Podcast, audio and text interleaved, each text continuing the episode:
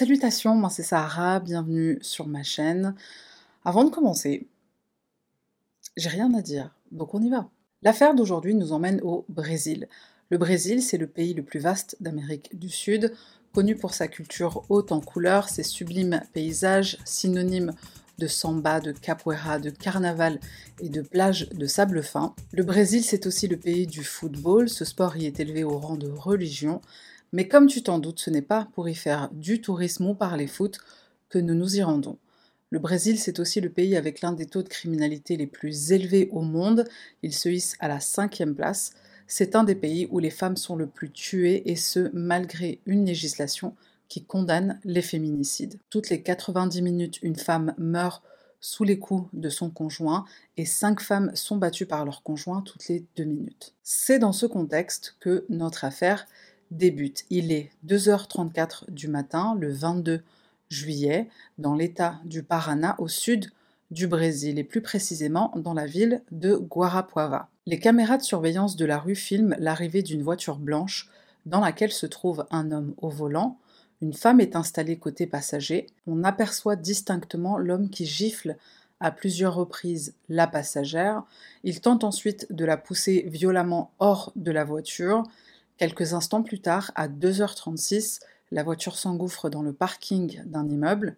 L'homme sort brutalement la jeune femme, il l'immobilise en la plaquant contre la voiture et tente de l'étrangler avec ses mains. Elle parvient à se dégager de son emprise. Effrayée, elle se cache derrière un mur du sous-sol, mais il revient à la charge. C'est alors qu'une course-poursuite commence. La jeune femme se met à courir en direction de l'ascenseur. La caméra de surveillance qui s'y trouve prend le relais dans une tentative désespérée d'échapper à son agresseur, elle appuie frénétiquement sur le bouton de fermeture des portes, mais il est trop tard. Son assaillant la rattrape. Une fois enfermée dans l'ascenseur, il la maintient fermement par les bras et il appuie sur le numéro 4. La jeune femme se débat de toutes ses forces, néanmoins il prend le dessus sur elle, il l'agrippe, il la projette violemment contre les parois de l'ascenseur. Arrivé à leur étage, il la force à sortir de l'ascenseur, il la fait tomber au sol et il la traîne jusqu'à leur appartement. Ce sont les dernières images où cette jeune femme sera aperçue en vie. Des cris sont entendus par les voisins, il est alors 2h57 lorsque les caméras filment le corps de cette jeune femme chutée du quatrième étage sur le trottoir. L'horreur n'est pas pour autant finie, quelques instants après, les images vont montrer l'homme descendre pour aller chercher le corps sans vie de la jeune femme. Il la transporte jusque l'ascenseur, puis la traîne jusqu'à leur appartement.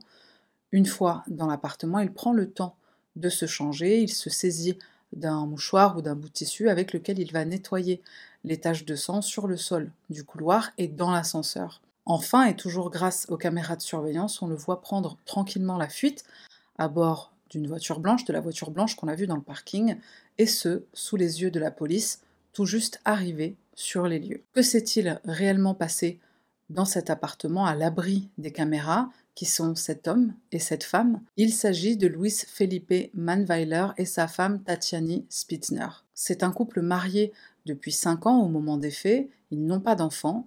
Luis et Tatiani se rencontrent en août 2013 dans un bar à Curitiba.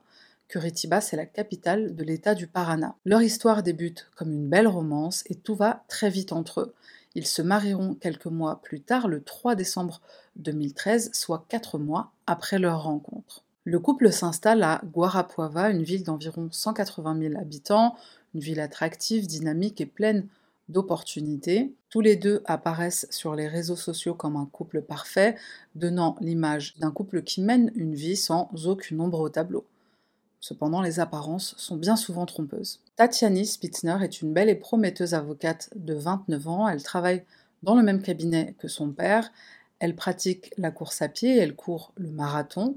Elle grandit dans une famille de classe moyenne supérieure, entourée de sa sœur Luana, de sa mère Dolores et de son père Jorge. Tatiani est décrite comme une femme travailleuse, pleine de joie de vivre.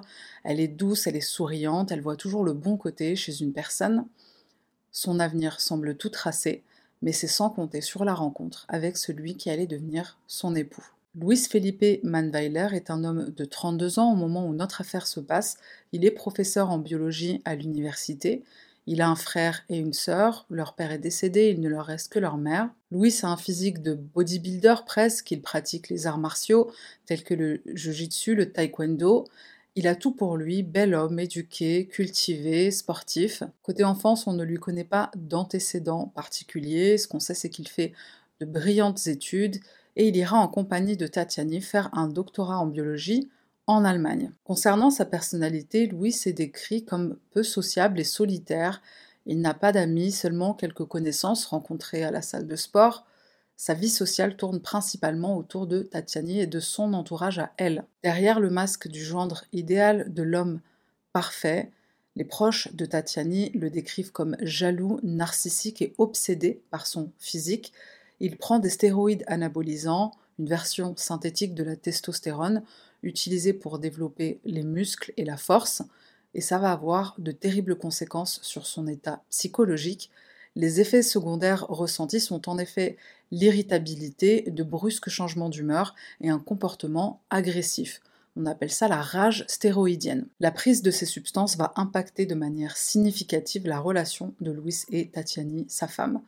Derrière l'image d'un couple qui a tout pour lui se cache une relation toxique qui va virer au drame. Le chef de la police, Bruno Miranda Makiosek, responsable du commissariat féminin de Guarapuava, dirige l'enquête. L'affaire est en effet qualifiée de féminicide présumé par la police.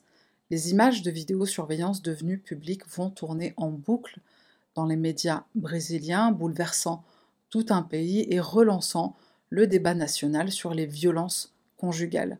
Il est demandé aux autorités d'élucider l'affaire dans les plus brefs délais. On procède à une fouille de l'appartement du couple, on analyse bien sûr les images de vidéosurveillance. On procède également à une reconstitution des faits et on mène l'enquête auprès du voisinage. La police sous pression met tout en œuvre pour donner des réponses. Les enquêteurs interrogent les témoins, les voisins, les membres de la famille et amis de la victime. Les proches de Tatiani confient que la jeune femme n'était plus heureuse dans son mariage. Sa relation avec Louis était tumultueuse et compliquée. Elle aurait avoué à ses proches ne plus se sentir en sécurité auprès de son mari. Il est colérique, il contrôle ses moindres faits et gestes, il la soupçonne également d'infidélité. Il y avait des signes avant-coureurs, elle avait souvent des bleus sur les bras, révèle une amie de la jeune femme. Tatiani avait envoyé sur WhatsApp plusieurs messages troublants déclarant que son mari la détestait à mort. Elle confie à cette même amie que Louis est distant, obsédé par son sport, la préparation de ses repas. Sa discipline le rend individualiste, égoïste, à tel point qu'il laisse Tatiana de côté et que cette dernière a l'impression que sa présence dans l'appartement le dérange. Elle aurait également dit à son père qu'elle voulait divorcer. Papa, je lui ai dit que j'allais divorcer, il ne l'a pas accepté. Je pense que je vais m'en tirer en lui parlant. Je vais essayer un peu plus. Fin de citation. Malheureusement, elle n'aura pas eu le temps de se séparer de son mari violent. Petite parenthèse de civilité, hein, encore une fois, j'en appelle au, respect dans les commentaires. Sortir d'une relation toxique violente, c'est très difficile, donc merci de ne pas porter de jugement ni sur Tatiani euh, et ni de manière générale. Enfin bon, techniquement, si tu veux juger, tu peux juger. Hein, je suis personne pour te faire changer d'avis, mais euh, je demande à ce qu'on fasse preuve euh, de respect. Il y a des personnes qui vont passer par là et qui vont lire les, les commentaires, et là où quelqu'un peut penser que euh, écrire ouais, bah, si t'es dans une relation violente, barre-toi, quitte-le, ça peut peut-être aggraver les choses pour la personne qui est victime, ça peut peut-être la faire culpabiliser encore plus, ça peut peut-être la renvoyer à deux. Enfin, en fait, tu sais pas ce qui se passe dans la tête d'une personne qui est victime de, de maltraitance, homme ou femme. Donc voilà, j'étais obligée de faire cette parenthèse à chaque fois qu'il est question de féminicide, je suis obligée euh, de, faire cette parenthèse. Et je le fais moins souvent quand c'est un homme qui est assassiné, parce que dans les cas de féminicide, enfin je le fais quand, dans le cas du féminicide, il y a eu des violences qui ont été faites avant, des violences qui ont été euh, constatées. C'est le cas ici. Euh, Tatiani était une femme battue par son mari, donc, donc cette parenthèse est nécessaire ici. Revenons à notre enquête. Aux environs de 3 heures du matin, la police civile de Guarapuava arrive au pied de l'immeuble où réside le couple les officiers ont reçu une information selon laquelle une femme aurait sauté ou elle se serait jetée du balcon de cet immeuble, une chute qui s'est terminée sur le trottoir. En arrivant sur les lieux, la police trouve du sang sur le trottoir, ils n'ont qu'à suivre les indices laissés derrière par Louis. Sur les escaliers menant vers l'entrée de l'immeuble, les policiers vont également retrouver une paire de bottes et à l'intérieur de l'ascenseur, ils retrouvent une boucle d'oreille. Les traces de sang mènent les officiers jusqu'au quatrième étage où un couple résidant l'appartement voisin vont leur rapporter avoir entendu des hurlements. Et cette dispute se passait donc euh, bah, chez les voisins, chez leurs voisins. Ils disent avoir entendu la jeune femme crier à l'aide et un autre voisin, quant à lui, dira avoir vu la jeune femme pleurer sur le balcon juste avant le drame. Quelques minutes plus tard, des voisins avertissent la police lorsqu'ils voient la victime allongée sur le trottoir. Malheureusement, il est trop tard. Ce qui est difficile à imaginer, ce sont ces 15 minutes de calvaire où Tatiani hurle sous les coups de son mari, elle crie à l'aide, mais personne n'intervient, pourtant tout le monde l'entend littéralement hurler à la mort. Un autre témoin sera entendu par la police, c'est l'homme qu'on voit sur les images de vidéosurveillance au pied de l'immeuble. Il rapportera avoir vu Louis ramasser le corps de la jeune femme au sol tout en s'écriant Mon amour, mon amour, réveille-toi. Louis Philippe Manweiler, ou Comment jouer euh, la comédie devant un témoin oculaire. Il y a un élément sur lequel les témoins ne sauront pas se prononcer, ils ne pourront pas dire si Tatiani est tombée ou si elle a été jetée par-dessus le balcon. Lorsque les officiers tentent de pénétrer dans l'appartement numéro 403, ils constatent que la porte a été verrouillée par Louis avant qu'il prenne la fuite. Donc ils forcent la porte. À l'arrivée des urgences médicales, la victime est déjà décédée, son corps est envoyé à l'Institut médico-légal de la ville pour procéder à son autopsie. Louis sera arrêté quelques heures plus tard après avoir été victime d'un accident de voiture.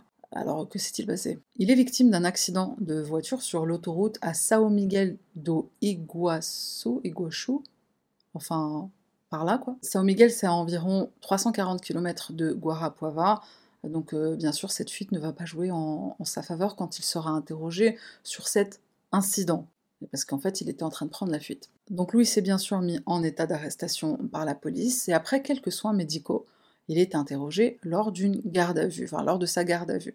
Et voici ce qu'il va nous raconter, Louis. Hier soir, dit-il, sa femme et lui ont eu une dispute. Cette dispute a commencé dans le bar où il fêtait son anniversaire, celui de Louis. Au cours de la soirée, Tatiani lui aurait demandé de voir les messages sur son téléphone portable, et une crise de jalousie. Monsieur lui répond avoir seulement reçu des messages Instagram lui souhaitant bon anniversaire. Ils se disputent, il retourne à l'appartement. Interrogé sur le fait que les voisins ont entendu Tatiani crier au secours, il répond qu'à un moment donné, c'est Tatiani qui l'a poussé lui. Il l'a immobilisé euh, sur le canapé, il l'a agrippé, mais sans forcer. Comme elle a crié, il l'a relâché.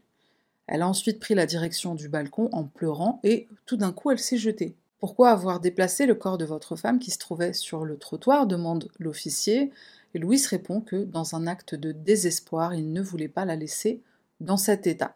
Si tu me demandes mon avis, euh, en fait, l'état dans lequel elle est, c'est un état de mort.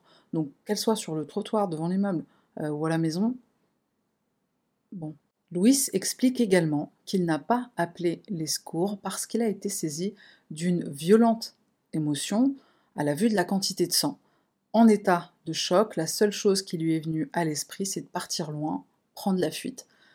Et Louis est très malin, puisqu'il va même expliquer son accident de voiture à quelques 300 km de la scène de crime, enfin de la scène de l'incident, comme étant dû à un choc émotionnel. Il a perdu le contrôle de son véhicule parce qu'il voyait sa femme se jeter par le balcon.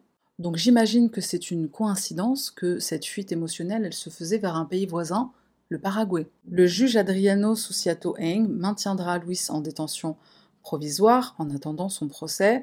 Emprisonné pendant deux ans et six mois au centre pénitentiaire industriel de Guarapuava, Luis est accusé d'homicide aggravé avec les qualificatifs de féminicide et de fraude procédurale. Cette photo aux apparences trompeuses cache une atmosphère très violente. Pour ne donner qu'un exemple, en 2014, des prisonniers s'y sont rebellés et ont pris en otage 12 surveillants ainsi que le directeur. Ils les ont frappés, déshabillés, attachés. Alors je te montre pas ici parce que l'image est très choquante, mais le directeur s'est fait attacher par une corne et il a été pendu, alors pas à mort, hein, il était pendu par les pieds. Euh, euh, voilà, ça devait pas être très agréable, j'imagine. Cette prise d'otage, c'était pour demander un meilleur traitement. Il faut savoir que ce genre d'événement arrive souvent dans les prisons brésiliennes. Donc, euh, fin de notre petit aparté prison. À la veille du procès, il donnera une interview pour la chaîne télévisée RICTV. L'homme de 34 ans y apparaît amaigri, le physique beaucoup moins impressionnant que celui affiché euh, au moment de son arrestation, plus de deux ans auparavant. Bon, bah en prison, c'est difficile de se procurer des stéroïdes.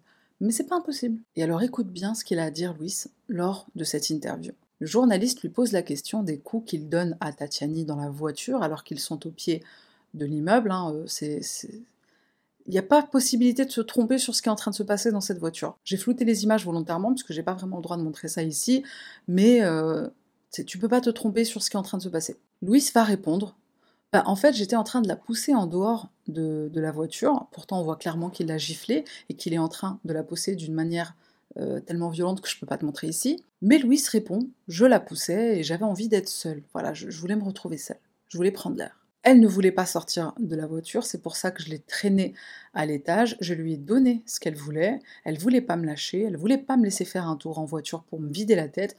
Donc je suis montée avec elle.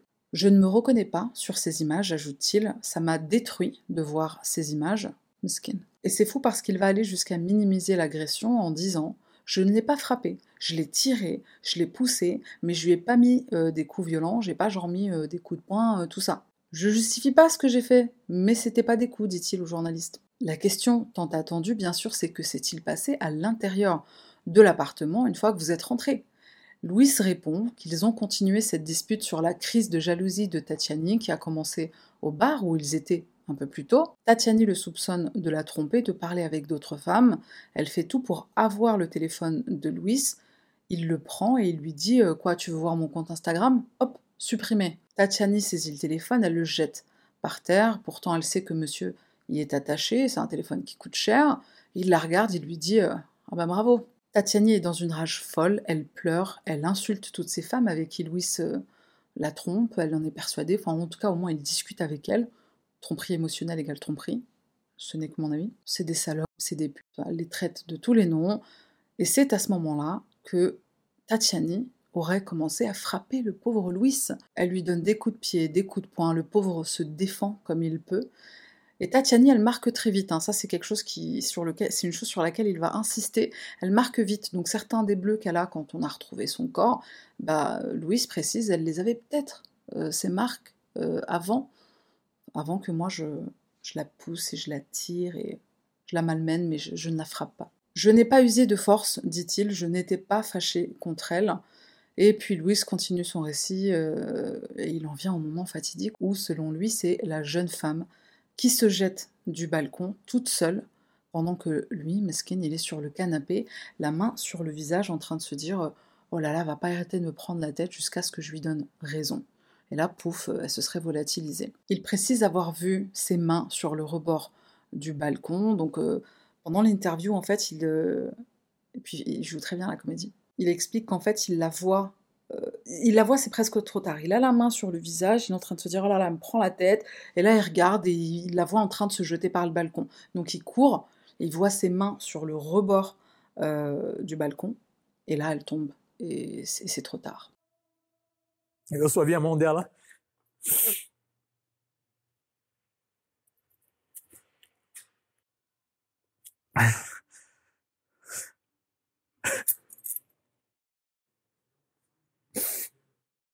Cette interview de Louis, elle a lieu quelques jours ou quelques semaines avant son procès, il me semble.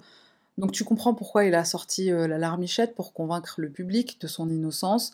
Donc les larmes, le physique moins imposant qui euh, à la fois passe le message de je suis pas costaud, je suis pas flippant, je mange plus, je, je dors plus, je suis triste. Le procès de Luis Felipe Manweiler débute le 4 mai 2021 et le moins qu'on puisse dire, c'est que tout le Brésil attend ce procès avec impatience. La famille et les amis de Tatiani organisent des manifestations de soutien devant le tribunal demandant la condamnation de l'accusé. Initialement prévu en décembre 2020, le procès sera reporté trois fois, principalement à cause de la pandémie de Covid, et la quatrième fois sera enfin la bonne. Le jury populaire est composé de sept hommes tirés au sort, alors initialement, quatre femmes ont été tirées au sort, mais elles ont fini par être écartées après des demandes de la défense. De la défense. C'est-à-dire euh, Louis, son avocat, ou ses avocats, enfin ses avocats, il en avait plusieurs. Donc voilà, ils ne veulent pas que des femmes fassent partie du jury. Donc tuer une femme, oui, se faire juger par une femme, c'est hors de question. Alors il est vrai qu'une de ces femmes a été écartée parce qu'on a retrouvé sur sa page Facebook un message de soutien à Tatiani. Normalement, tu censé au départ d'un procès quand tu es membre du jury, tu es censé être neutre et tu dois te faire un avis ensuite, euh, une fois que tu as tous les éléments du dossier. Mais c'était une seule femme, quoi, c'était pas les quatre. Enfin bref. Les principales interrogations du procès seront en effet de déterminer si la victime s'est jetée d'elle-même par-dessus le balcon ou si c'est l'accusé qui a jeté sa femme par-dessus le balcon. Et le procès devra également faire lumière sur ce laps de temps de 15 minutes à l'abri des regards et des caméras de surveillance à l'intérieur de l'appartement du couple. Ces réponses seront déterminantes dans la condamnation de Louis ou dans sa non-condamnation. Louis prendra la barre, alors dommage qu'il la prenne pas dans la gueule, mais euh, du coup il prend la barre, il répond aux questions de la cour pendant 11 heures. Et avant de répondre aux questions du juge, Louis va s'adresser à sa famille et à celle de Tatiani pour s'excuser.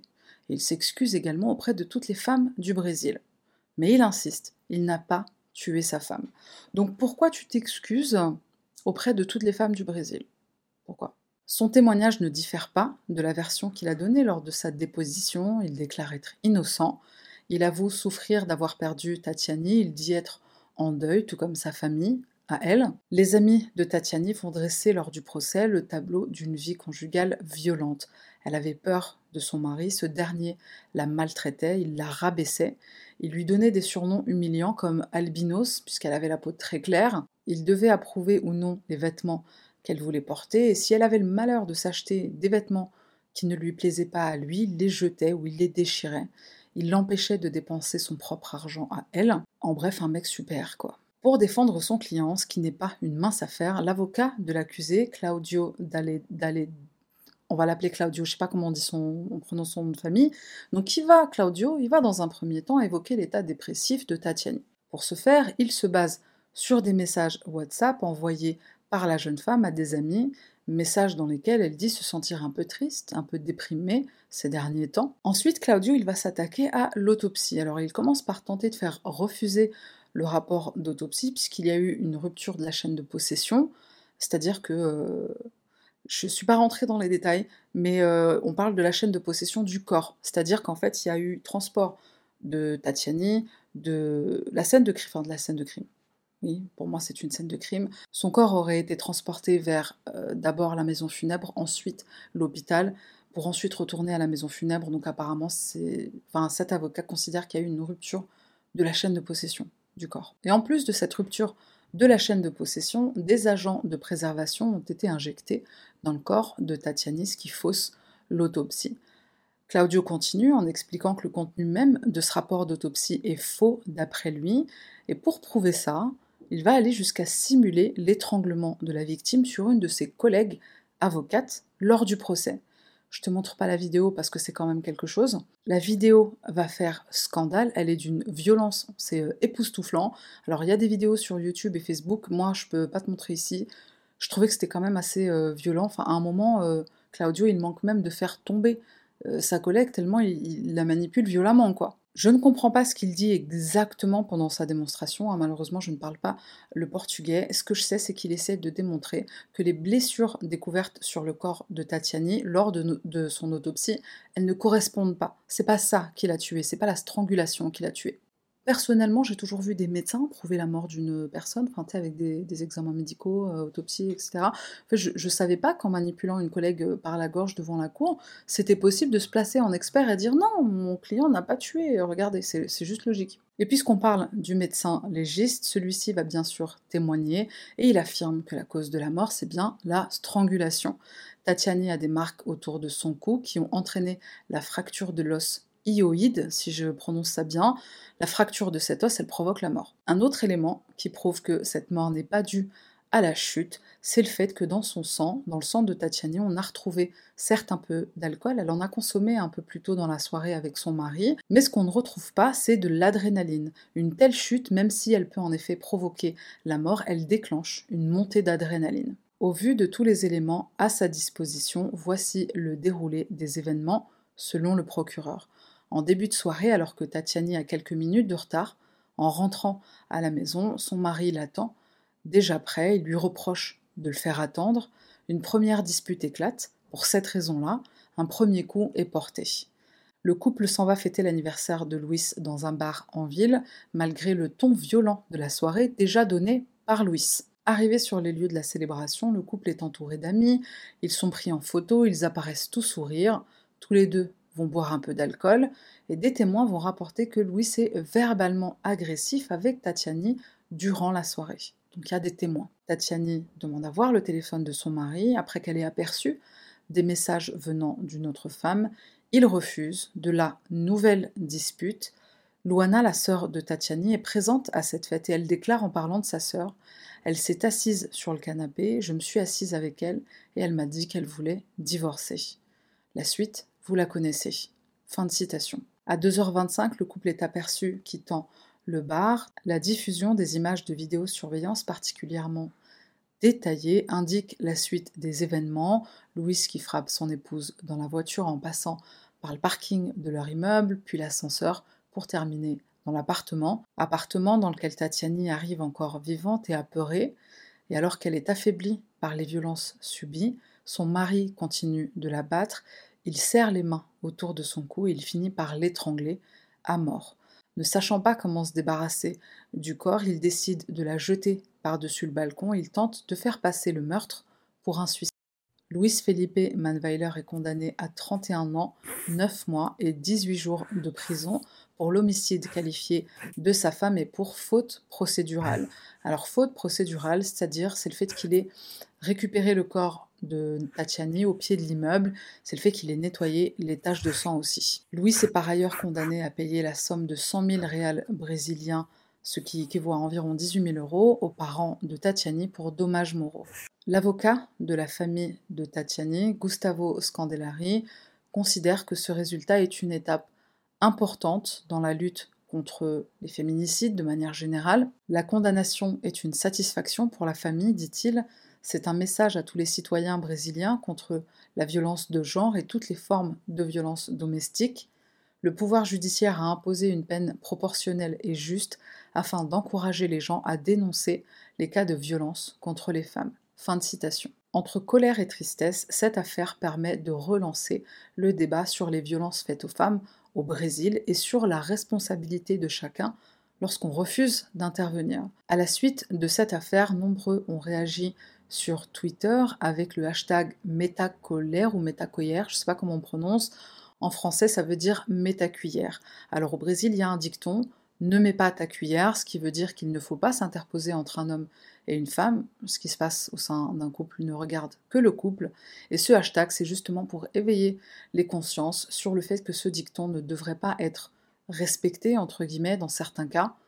Euh, T'entends une femme euh, hurler à la mort, euh, bah, tu mets ta cuillère. Sur Instagram, Luana, la sœur de Tatiani, a créé le compte Todos por Tatiani, tous pour Tatiani, et dans la description du compte, on peut lire les mots suivants La violence laisse des traces, ne pas les voir cause des féminicides.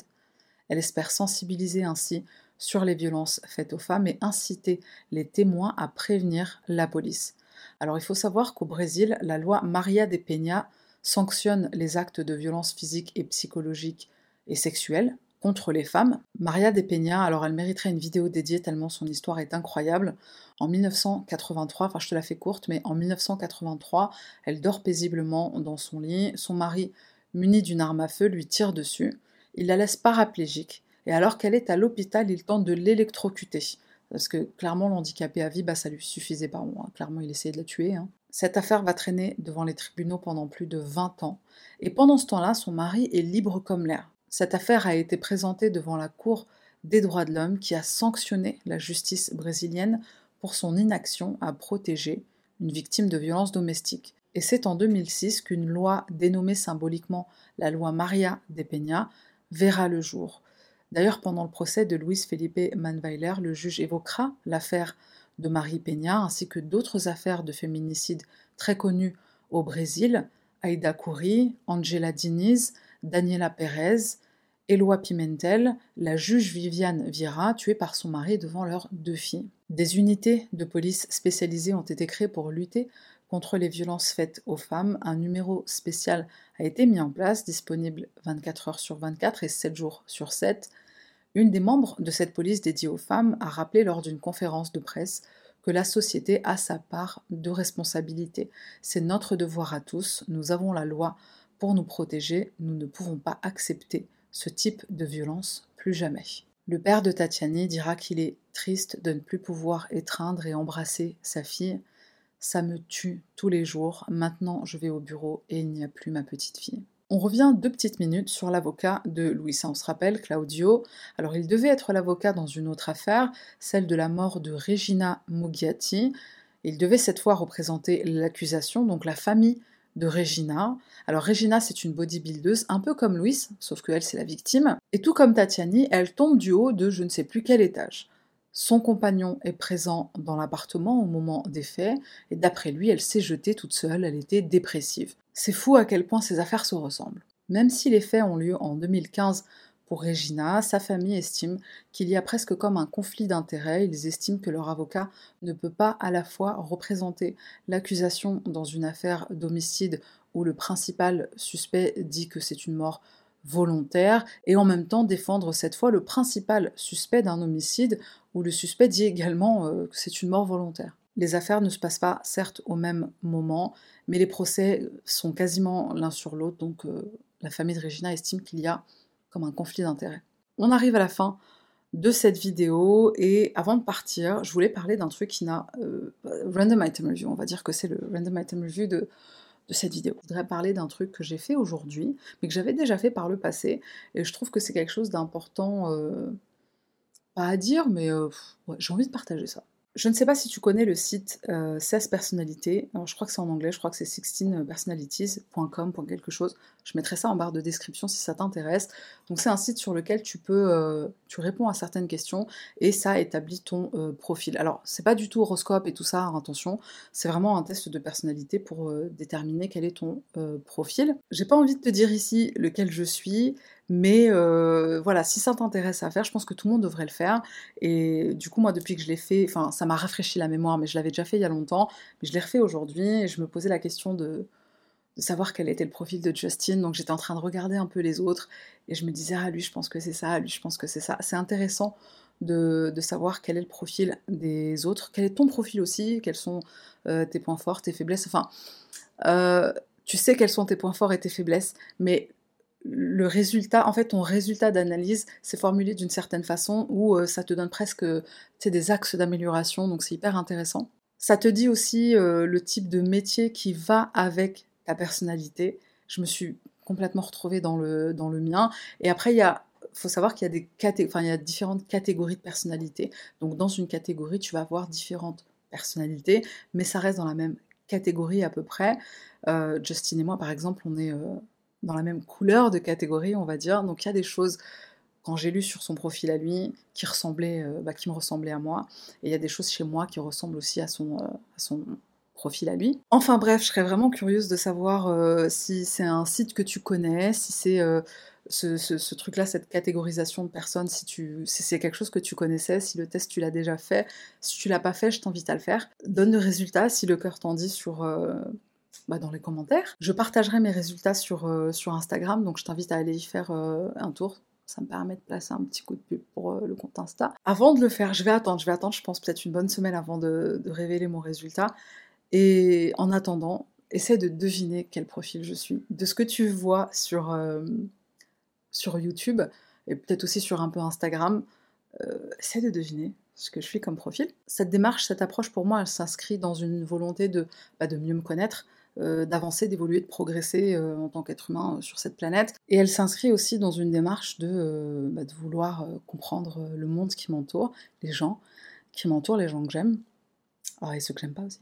Sur cette note, c'est une note positive, ouais, c'est une note positive. Sur cette note positive, je te souhaite une bonne soirée, passe une bonne nuit, et on se retrouve la semaine prochaine pour une nouvelle affaire.